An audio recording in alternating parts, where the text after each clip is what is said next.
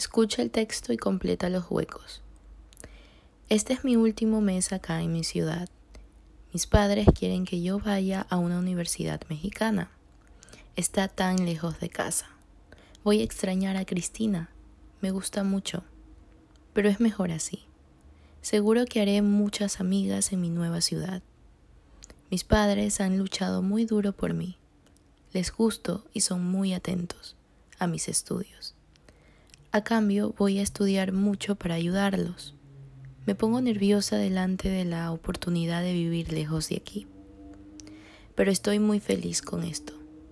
Mis amigos siempre dicen que soy muy inteligente y dotada, entonces creo que todo irá bien.